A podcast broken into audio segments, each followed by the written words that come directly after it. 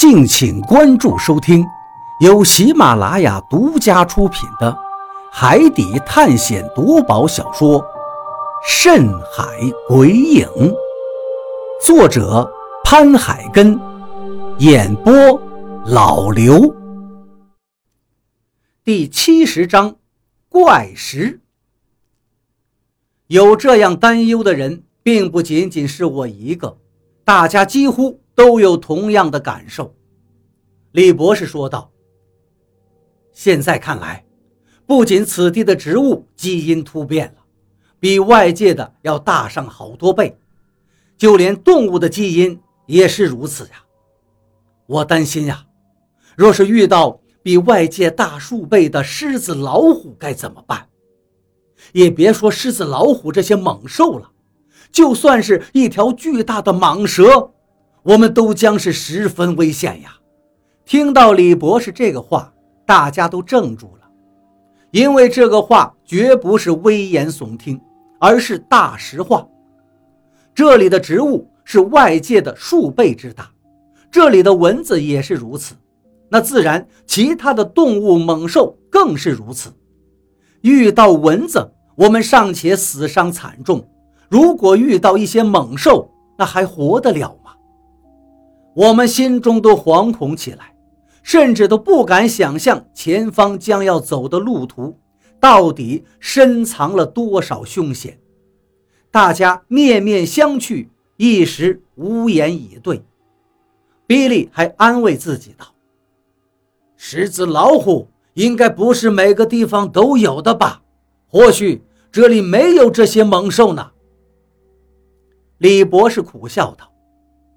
就算没有狮子、老虎这种猛兽，但这种热带雨林之中，蟒蛇之类的可能绝对存在呀。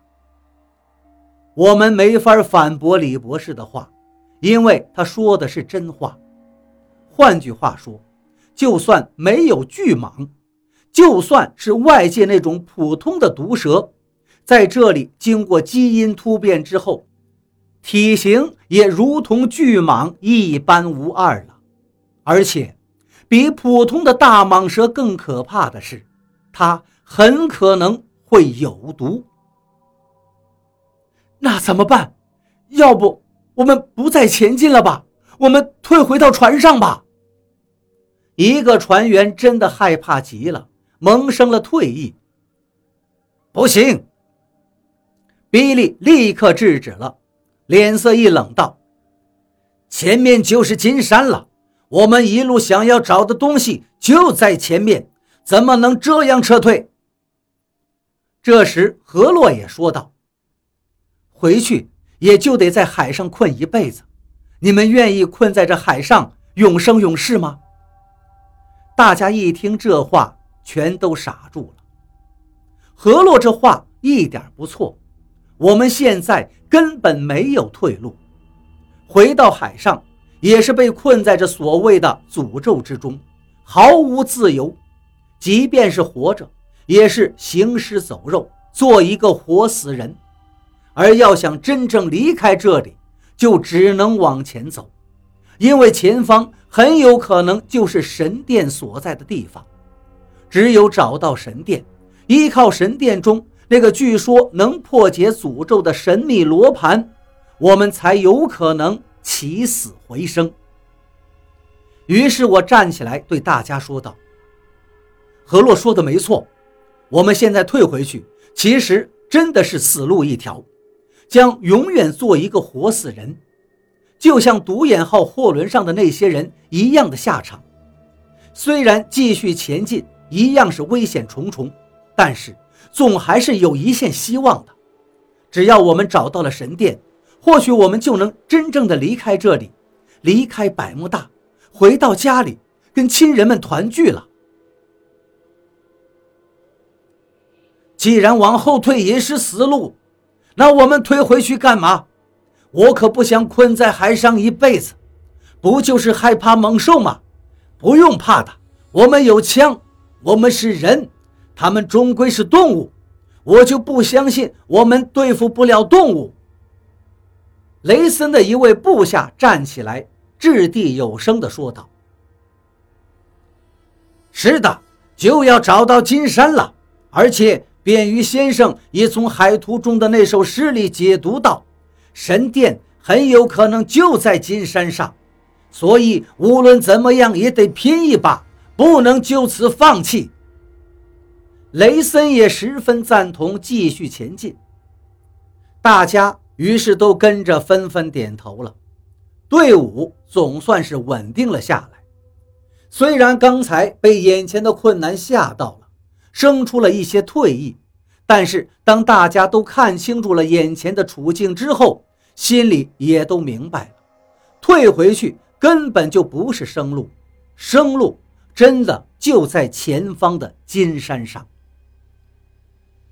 一边是绝路，一边是生路，所以大家自然选择了真正的生路。比利见大家定下心来，满意的点了点头。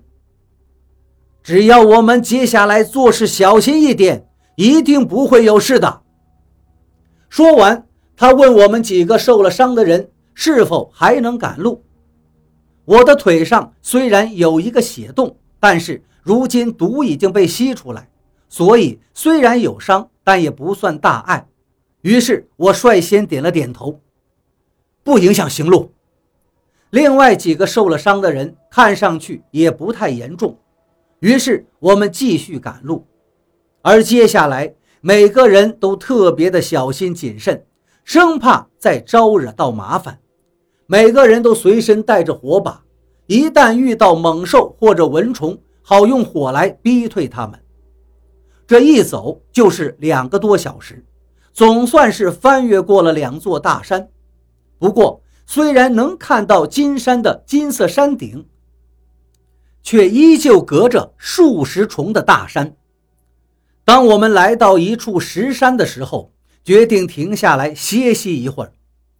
这座石山倒是挺适合休息的，一面小小的山坡，全是些圆滚滚的石头，而且这些石头都差不多一样大小，就像一个个巨大的鹅卵石一般。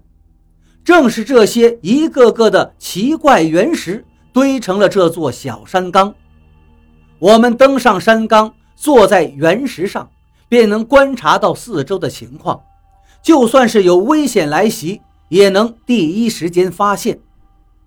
说实话，坐在这个山坡上，因为地势较高，看得也远，再配上这里的景色和风光，确实也是非常美妙的。